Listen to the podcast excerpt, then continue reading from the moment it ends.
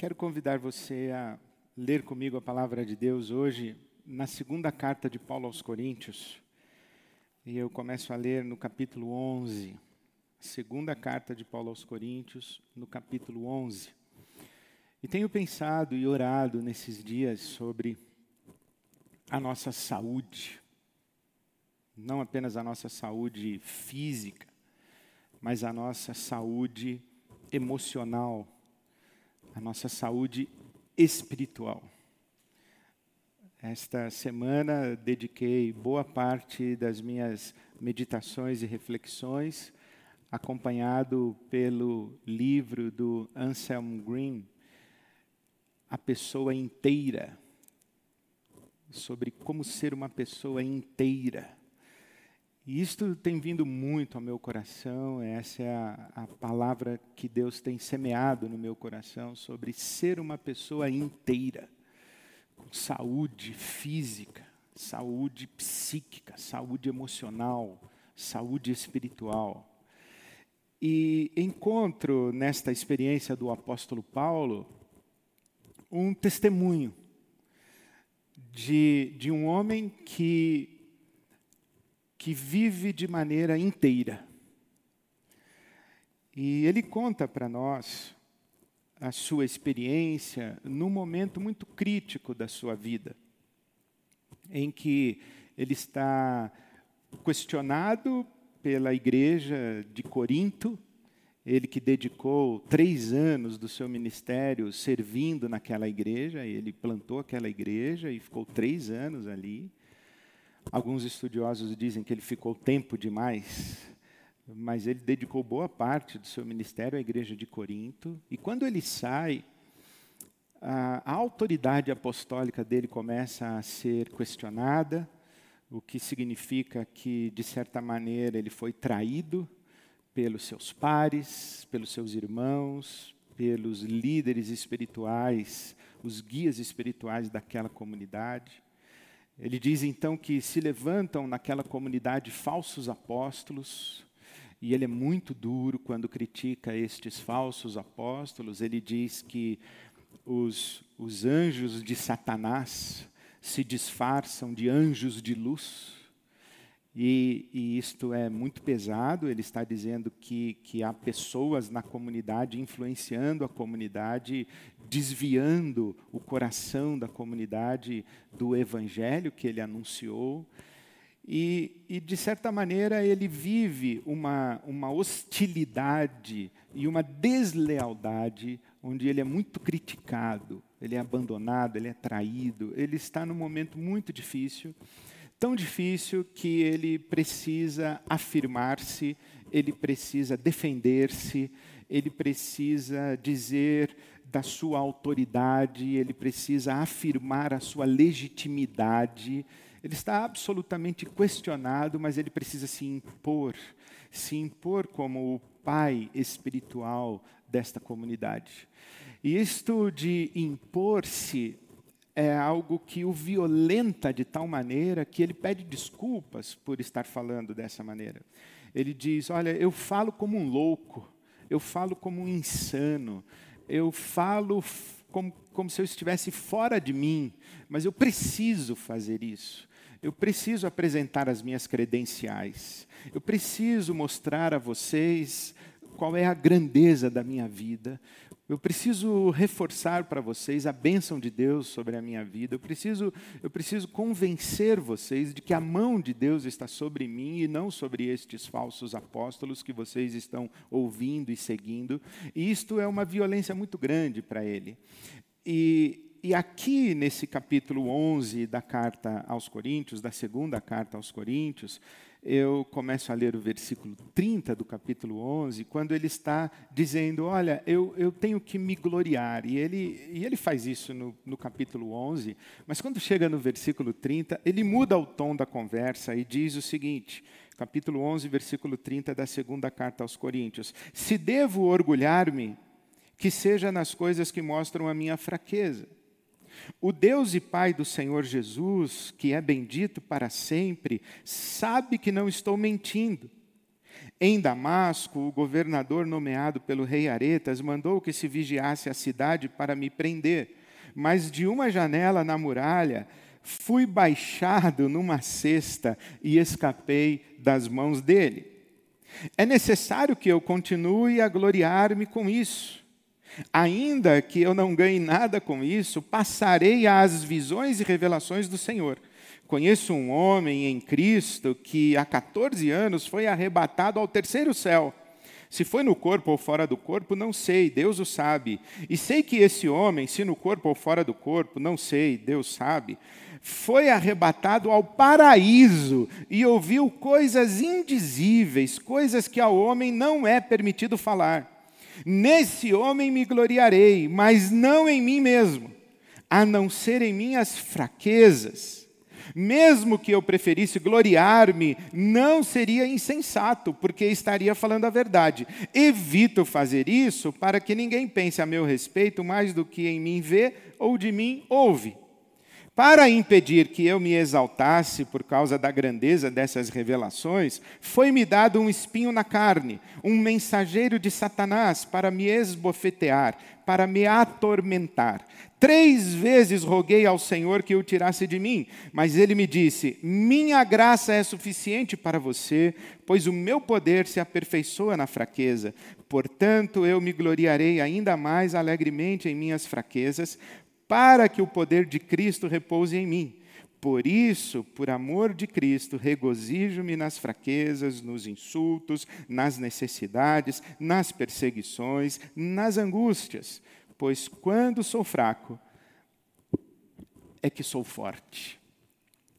Palavra muito lúcida do apóstolo Paulo. E o que me chama a atenção nesta, nesse testemunho, nesse relato, é como existe nesta narrativa um, uma divisão de luz e sombras de, de coisas ideais e de conflitos profundos. Ele está dizendo que se gloria, mas ao mesmo tempo pede desculpas e diz que, que não quer fazer isso. Ele se exalta e se humilha. Ele diz que foi arrebatado ao paraíso, que foi arrebatado ao terceiro céu, mas no capítulo 11 ele conta dos seus naufrágios, dos açoites que sofreu, das prisões onde esteve. Então, ao mesmo tempo em que ele está eh, à deriva no mar, ele diz: Passei uma noite e um dia como náufrago. Ao mesmo tempo em que ele é um náufrago, ele também é arrebatado ao terceiro céu e ao paraíso. Ali no terceiro céu e no paraíso, ele está diante dos anjos de Deus, mas ele precisa conviver também com um anjo satânico, um mensageiro de Satanás. Ele convive com os anjos que estão ao redor do trono de Deus, e diz a palavra de Deus na visão de Isaías, o profeta, no capítulo 6, que os anjos estão em volta de Deus, adorando e louvando a Deus e dizendo: Santo, Santo, Santo é o Senhor dos exércitos. O ambiente do céu é o ambiente de adoração a Deus, mas ao mesmo tempo ele está aqui com um anjo satânico que o atormenta, que o esbofeteia, que, que o humilha. E, então o apóstolo Paulo ele, ele vai para o céu e desce quase ao inferno. Ele vai para a luz e vem para as sombras. Ele vem, ele vai para o, o paraíso e desce para o conflito. Ele diz: Eu vou me gloriar nesse homem que foi arrebatado, versículo 5 do capítulo 12. Nesse homem me gloriarei, todavia não em mim mesmo é como, como se ele mesmo fizesse uma distinção entre o Paulo que tem uma experiência espiritual arrebatadora e o Paulo que é um homem, entre aspas ou sem aspas, um homem comum. Um homem que, que está consciente da sua debilidade, da sua fraqueza. Ele diz: Eu recebi revelações extraordinárias, coisas que são indizíveis e que são proibidas de serem ditas, então são duas observações que ele faz a respeito daquilo que ele viu e daquilo que ele recebeu. São coisas proibidas e são coisas indizíveis. São indizíveis porque não, não é possível colocar em palavras, não é possível verbalizar, não é possível conceituar, não é possível descrever na linguagem aquilo que ele viveu, aquilo que ele viu, aquilo que ele recebeu, as revelações que ele recebeu. Mas ao mesmo tempo ele diz que são proibidas, mesmo se pudessem ser descritas, não lhe era permitido descrevê-las. Isso é uma experiência pessoalíssima, é algo para ele, o Paulo, não é para ele espalhar. Há uma dimensão do ministério do Paulo que ele compartilha, ele fala de muitos mistérios que foram a ele revelados. Mas há alguma dimensão que é somente para ele. Então ele, ele tem revelações extraordinárias, mas ao mesmo tempo está proibido de compartilhá-las, e, e aí é um lugar de solidão, quando ele diz: Infelizmente você não é capaz de perceber o que eu percebi, ver o que eu vi, compreender o que eu compreendi, porque eu não tenho nem palavras para dizer isso para você, e se as tivesse, não me era permitido compartilhar com você, então ele está sozinho. Então veja quanta conflitividade existe nesse texto. Ele, ele vai ao paraíso e, e volta para o inferno. Ele, ele é um homem extraordinário e ele diz o seguinte: Olha, se eu quisesse me gloriar, eu me gloriaria. E eu não estaria falando a mentira, eu não estaria faltando com a verdade. Se eu quisesse dar uma carteirada em cima de vocês, eu poderia dar e, e seria correto, mas eu, eu escolhi não fazer isso. Eu escolhi dizer a você que o dia mais importante da minha vida foi o dia em que eu fui baixado em um cesto ali na muralha de Damasco. Eu vou me gloriar nas minhas fraquezas, eu vou me gloriar na minha debilidade, eu vou me gloriar naquilo que, que me coloca com os pés no chão. Por quê? Porque isso é muito importante. O apóstolo Paulo diz que ele se compreende como um vaso de barro, que a excelência do poder, isto está no capítulo 4 da segunda carta, ele diz: Eu sou um vaso de barro e o, o, tesouro que está em mim é que tem valor, é, é aqui que está o valor, é no tesouro que está em mim, não no vaso que eu sou. Eu sou um vaso de barro, mas o tesouro que está em mim, esse é excelente. E no capítulo 3, o apóstolo Paulo diz: Olha, a minha suficiência vem de Deus. É muito bonita essa expressão do filósofo francês, o Blaise Pascal. Ele diz do ser humano que o ser humano é um, um ser insuficiente. E o Paulo apóstolo diz: a nossa suficiência vem de Deus. É, o ser humano é insuficiente e, e, a graça de Deus é que faz o ser humano inteiro. O ser humano sem a experiência com Deus, ele é, ele é menor ele é menos, ele está aquém da sua plenitude de humanidade, mas é na sua experiência com Deus que ele é feito inteiro. E é isso que o apóstolo Paulo está falando aqui. E ele diz: Olha, eh, eu poderia eh, me encantar, me inebriar, eu poderia me iludir, eu poderia, ele usa a expressão, eu poderia me ensoberbecer, eu poderia me orgulhar e or, o orgulho do, que, do qual ele está falando aqui não é o orgulho da pessoa que se acha, não é o orgulho da vaidade. É pior do que isso, é muito pior do que isso. Lembre-se que o orgulho é o pecado de Lúcifer. O orgulho é o pecado de Lúcifer. O orgulho é, é olhar-se no espelho e contemplar-se com tamanha beleza é olhar-se no espelho e enxergar tanta qualidade, tanta virtude, que este que se olha no espelho confunde-se com Deus. E isto é uma grande questão para nós seres humanos. Nós fomos criados à imagem e semelhança de Deus. Nós somos tão parecidos com Deus, mas tão parecidos com Deus, que o grande pecado que cometemos é justamente confundirmos-nos com Ele. Acharmos que somos deuses. desejarmos ocupar o lugar de Deus, ou pelo menos nos expressar no mundo como se fôssemos Deus, ou agir no mundo e esperar que o mundo haja para conosco como se fôssemos Deus. Há uma expressão do Salmo 115 que diz que os céus são os céus do Senhor e a terra ele a deu aos filhos dos homens. E Jesus nos ensina a orar dizendo: Seja feita a tua vontade, assim na terra como no céu. O que está sendo dito, acredito que Jesus está nos ensinando, é que no céu a vontade de Deus é perfeita. Aqui na terra não é. Agora imagine um homem que é levado ao paraíso. Um homem que é levado a esse lugar onde a vontade de Deus é perfeita. Como diz o Salmo 115, as nações nos perguntam onde está o nosso Deus, e nós dizemos: Nosso Deus, nosso Deus está no céu e faz tudo que lhe apraz. O nosso Deus está no céu e faz tudo o que lhe dá prazer. O céu está em perfeita harmonia, perfeita ordem, a confusão está aqui embaixo. E o Paulo, ele é arrebatado ao céu, ao terceiro céu. Os teóricos, os teólogos dizem que o primeiro céu é o céu dos passarinhos e dos aviões o segundo céu é das estrelas e dos astros, das galáxias, e o terceiro céu é este lugar do trono de Deus, é uma outra dimensão, seja lá o que for. O terceiro céu é o paraíso divino.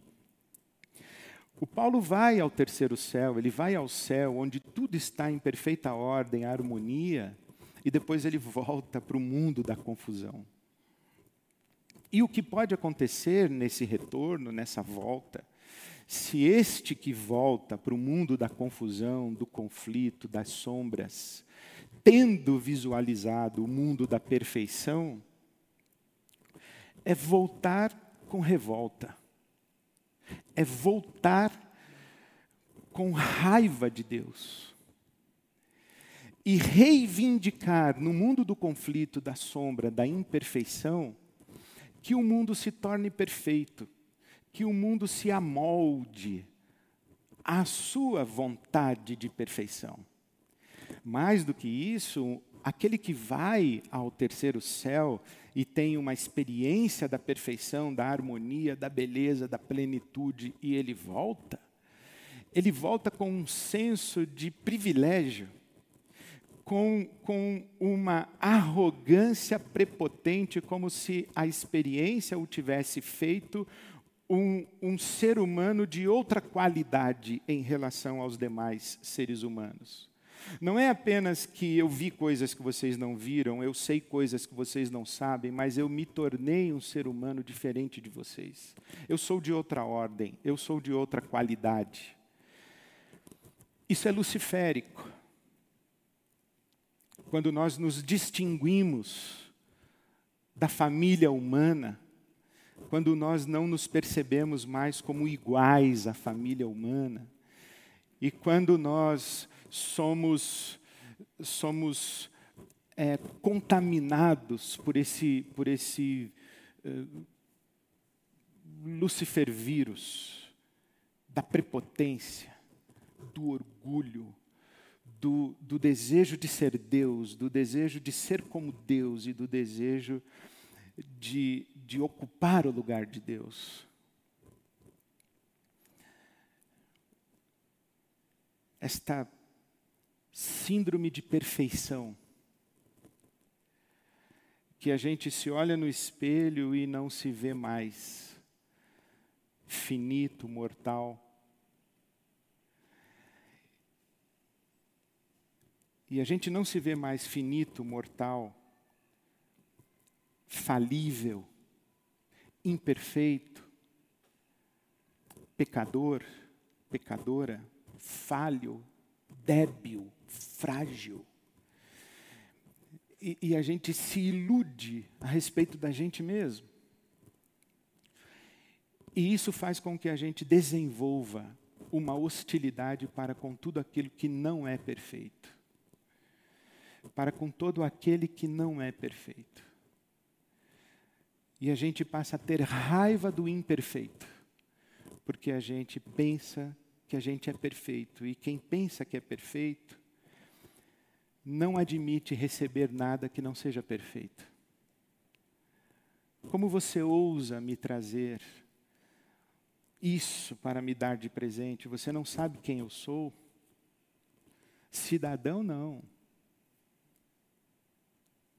Engenheiro. Como você ousa me tratar dessa maneira? Como você ousa falar comigo? Melhor que você eu sou. Quando a gente começa a olhar o outro ser humano de cima para baixo, a gente desenvolve uma hostilidade, uma raiva do que é imperfeito, porque a gente se julga superior e se julga merecedor e digno de receber somente a perfeição. O Paulo poderia ter voltado assim, insuportável. E como Deus conhece a nossa condição humana, diz a palavra de Deus que ele, o Paulo, recebeu um espinho na carne recebeu um mensageiro de Satanás. A palavra que ele usa, a expressão que ele usa no versículo 7 é águelos satânico, um anjo satânico. Bom, ah, desde sempre que eu leio a Bíblia, eu leio discussões a respeito de qual é esse espinho na carne, esse maldito espinho na carne do apóstolo Paulo um dos maiores consensos que os estudiosos têm é a respeito de uma debilidade física, de uma enfermidade, muito provavelmente inclusive nos seus olhos, que o impedia de ler e de escrever. Ele escreve à igreja da Galácia, dizendo que escreveu com letras grandes, que ele precisou ditar boa parte da sua carta. Então, alguns dizem que é uma debilidade física. Mas quando entra essa expressão, um anjo satânico, um águelos de Satanás, um anjo de Satanás, o consenso ou o senso comum nos leva a considerar que o Paulo está falando de um demônio, de um espírito maligno.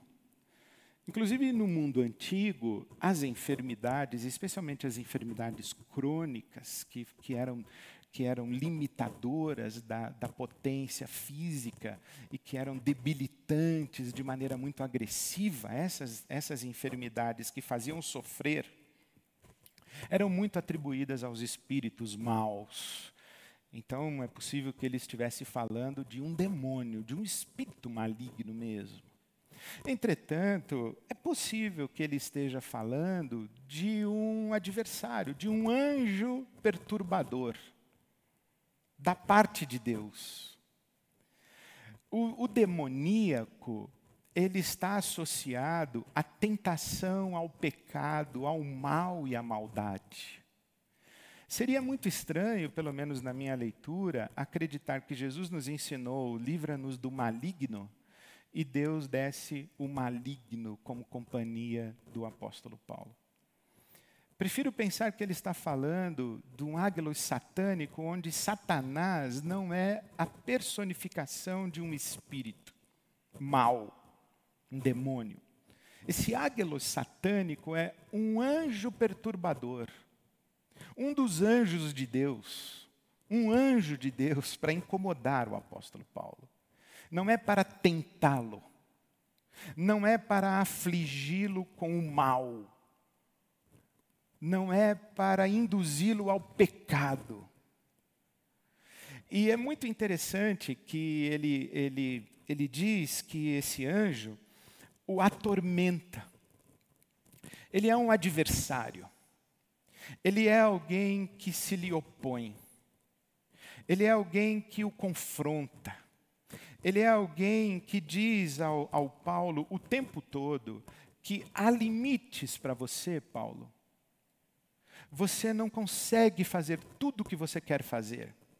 Você não consegue que, que o mundo reaja sempre do jeito que você quer que ele reaja. É, você está sempre diante de forças que mostram a você a sua finitude, que mostram a você a sua fraqueza, a sua debilidade. Em outras palavras, você está sempre diante de realidades que mostram a você que você não é Deus. Que mostram a você que você não é Deus, que você é criatura.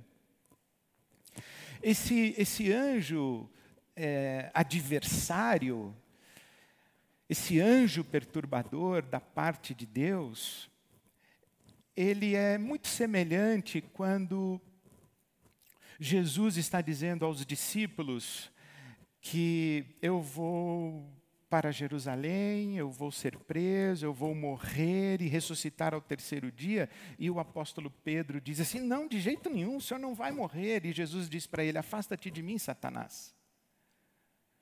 Uma interpretação possível é dizer que Jesus está expulsando um demônio que está falando na boca de Pedro. Mas outra possível interpretação é que Jesus esteja dizendo: Pedro, você está agora funcionando como meu adversário, não como meu aliado. Você, você está se opondo ao meu caminho. Você está resistindo ao meu caminho, você está agindo como Satanás, você está funcionando satanicamente, você está em oposição a mim. Então, afaste-te de mim, Afasta-te de mim, meu opositor. Afasta-te de mim, tu que ofereces resistência a mim. Então, quando Paulo diz, olha, eu tenho um anjo satânico, pode ser que ele estivesse falando de um demônio, sim, pode ser. Mas gosto de pensar que ele está falando que tem um anjo perturbador a, a expressão dos imperadores romanos, que eles tinham sempre ao seu lado quando eles saíam em desfiles e quando eles saíam para as suas jornadas épicas, eles tinham na sua carruagem um escravo que ficava ali apenas para sussurrar: Lembra-te que és mortal. O tempo inteiro, lembra-te que és mortal. Lembra-te que és mortal, porque o imperador, vendo aquilo tudo, poderia se confundir com Deus, como geralmente os imperadores se confundem com os deuses. Mas aquele escravo ficava ali dizendo: Lembra-te que és mortal, lembra-te que és mortal. O Paulo está usando essa imagem. Ele diz: Eu tenho um escravo aqui. Eu tenho um anjo aqui do meu lado que fica o tempo todo dizendo: Lembra-te que és mortal. Você não é Deus. Você é finito. Você é fraco, você é frágil. Na linguagem de Pascal, você é insuficiente. E ele vai associar esse tal espinho na carne e, e, essa presença de um anjo perturbador, de um anjo atormentador da parte de Deus, que lhe foi dado por Deus. Ele vai associar esse anjo com fraquezas, insultos, necessidades, perseguições, angústias. Isto é, com as realidades que todo ser humano enfrenta. Com as realidades que o direito de viver e existir no mundo imperfeito, as realidades que batem à nossa porta. Nós temos que lidar com elas. E, inclusive, ele fala das, das suas fraquezas, ele fala das suas sombras interiores. E o que acho muito bonito, que ele, ele diz que três vezes pediu a Deus para que tirasse esse espinho na carne, que tirasse esse anjo satânico. E, e Deus respondeu: A minha graça te basta, porque o meu poder se aperfeiçoa na tua fraqueza. É, o, o anseio de perfeição, a nossa inconformidade com a nossa finitude, a nossa revolta pela nossa condição de criaturas, e não de, de Deus, de Criador, nós somos criaturas. Então, na tradição espiritual, o grande pecado nosso é a nossa revolta por sermos criaturas. É, nos leva a desejar o tempo todo afastar o que não é perfeito. Nos movimentos contemporâneos aí de, de desenvolvimento pessoal, de aperfeiçoamento pessoal, desenvolvimento humano, esse movimento de coaching, e essa coaching theology que está por aí, usa-se muito a palavra superação. A gente tem que superar. É, é, é suprimir, é afastar, superar, banir. É, existe, existe alguma coisa em mim que é a minha fraqueza, a minha imperfeição, minha debilidade, a minha finitude. E isso que está aqui à minha volta e que fica dizendo para mim: lembra-te que és mortal. Eu quero acabar com isso, eu quero varrer isso da minha frente, porque eu quero seguir sem resistência à minha vontade absoluta. Eu quero seguir sem que nada se oponha ao meu desejo. Eu quero tirar tudo da frente. E os mestres espirituais, eles dizem que isso é um grande equívoco. Isso é luciférico. Porque na nossa humanidade nós precisamos reconciliar isso. Para que sejamos pessoas inteiras, nós precisamos fazer as pazes com as nossas sombras, com as nossas debilidades. Nós precisamos reconhecer as nossas sombras, nós precisamos aceitar as nossas sombras, nós precisamos redimir as nossas sombras e conviver com elas. Porque se eu alijasse de mim tudo que é a minha debilidade, eu não seria mais humano, ou pelo menos não seria humano aqui nesse mundo, eu já seria o ser humano ressurreto, num corpo incorruptível, num, num corpo imperecível, numa, numa subjetividade imperturbável, participante pleno da natureza divina. Não, mas eu sou humano. Então, o que Deus está dizendo para o Paulo é: Paulo, eu não vou suprimir isso. Isso constitui você. Você é isso aí. Você é fraco. Você é débil. Você não é perfeito, o mundo onde você vive não é perfeito, você tem que conviver com isso. O que eu posso dar a você é minha graça, para que você conviva com isso. Eu me lembro de uma das primeiras experiências em que tive contato com essa ideia da reconciliação com a nossa sombra, foi vendo meu filho jogar futebol.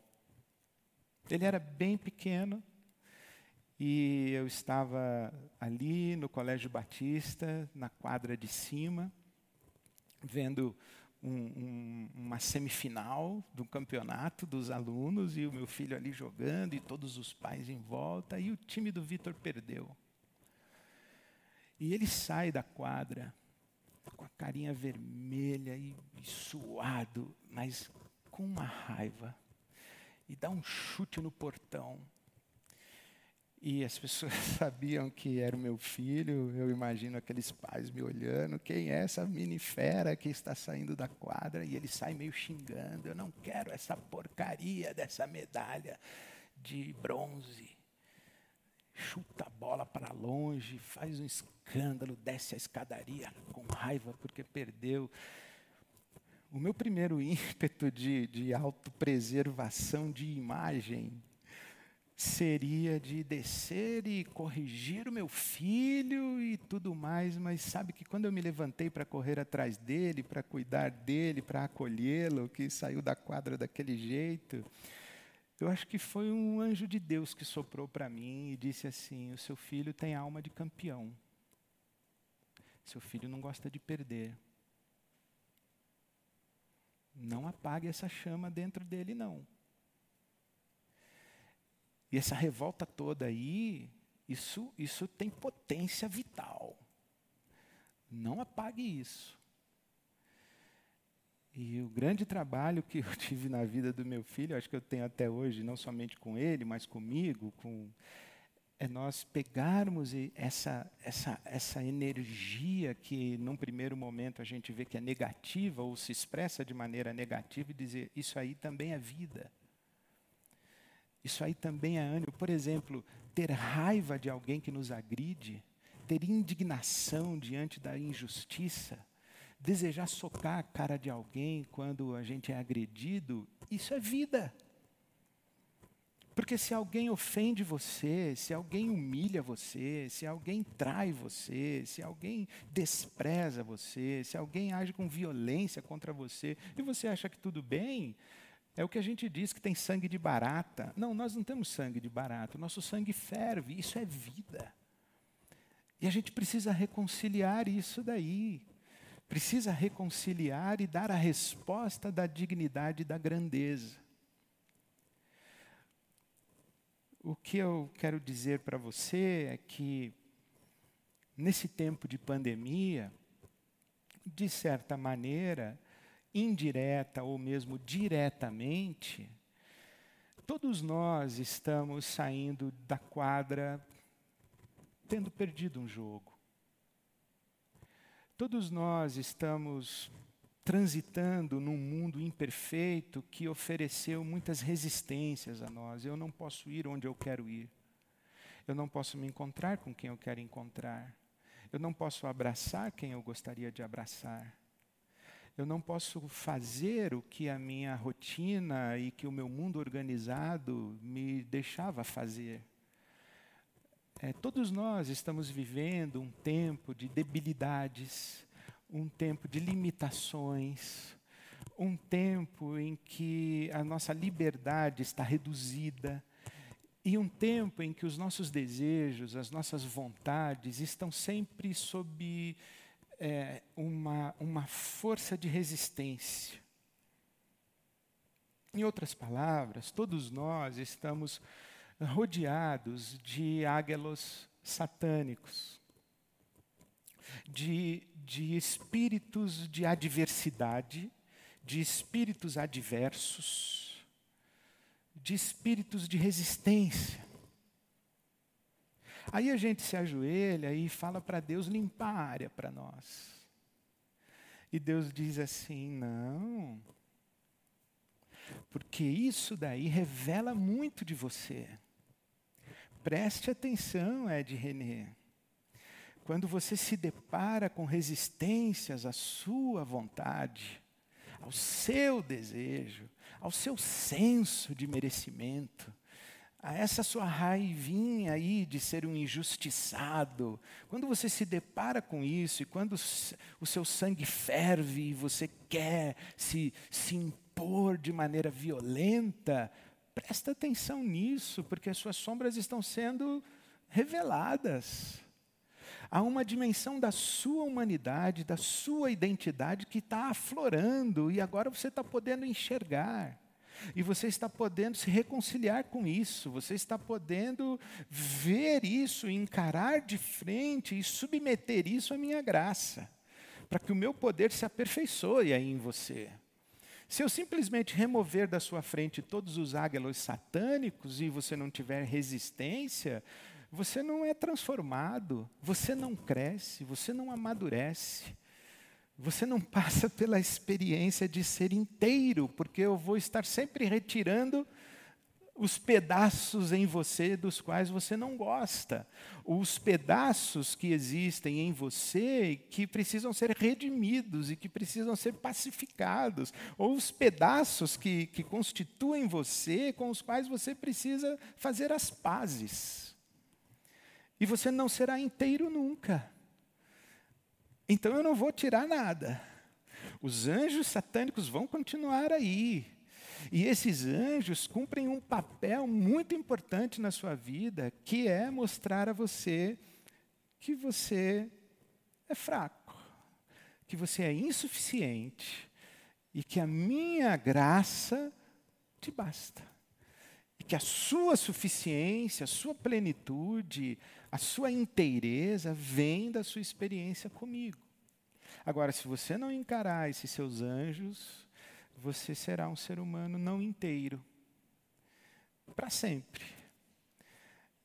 Nós estamos diante da oportunidade de transformação, de redenção, de reconciliação, convivendo com esses anjos. É muito linda a expressão da tradução do Eugene Peterson da Bíblia, a mensagem, que diz o apóstolo Paulo teria dito que, que o anjo perturbador fez de tudo para destruí-lo. Mas aí diz o apóstolo Paulo: tudo que ele conseguiu foi me colocar de joelhos. É, eu, eu tenho andado e vivido atento.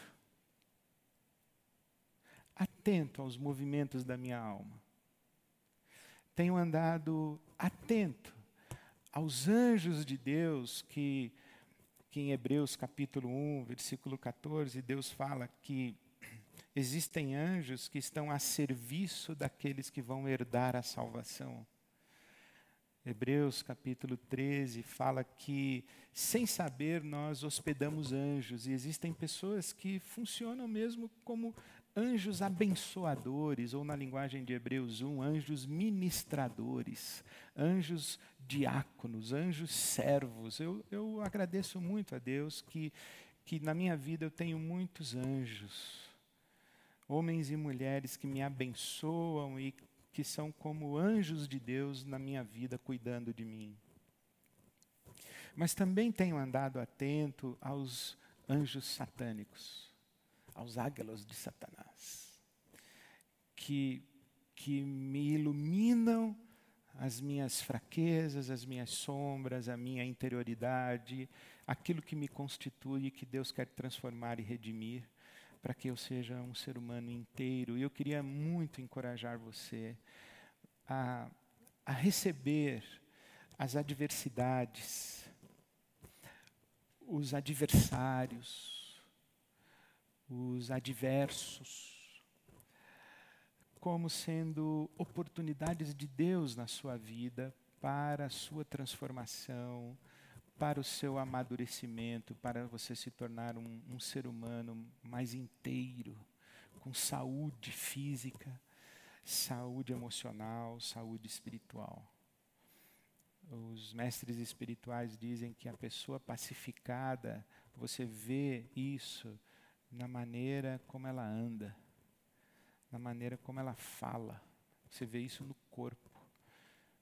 Um corpo sereno, uma postura serena na vida, saúde, saúde física, saúde emocional, psíquica, saúde espiritual, que transborda em saúde das relações. Então eu queria encorajar você a receber os anjos satânicos como oportunidades. Receba a adversidade, o adversário, o adverso, como uma oportunidade de Deus na sua vida para que você, diante da adversidade, não reaja com a revolta, com a raiva, com a arrogância prepotente de tentar se impor e atropelar a adversidade que está diante de você mas que diante do adverso, da adversidade, que você caia de joelhos e se consagre a Deus e consagre isso que está diante de você, se opondo a você, consagre isso a Deus, porque você tem essa promessa de Deus: a minha graça te basta. Tudo quanto os anjos conseguem fazer contra mim é me colocar de joelhos. E a graça de Deus é suficiente. E eu queria abençoar a sua vida para que você fosse uma pessoa cada dia mais transformada à imagem de Jesus e fosse um ser humano inteiro. Nós nos despedimos aqui. Eu abençoo você em nome de Jesus. Abençoo você e sua casa. E deixo você com esta canção que diz que o meu Senhor é força e poder. E quando somos fracos, de joelhos na presença do Senhor, o nosso Senhor é força e poder. Amém.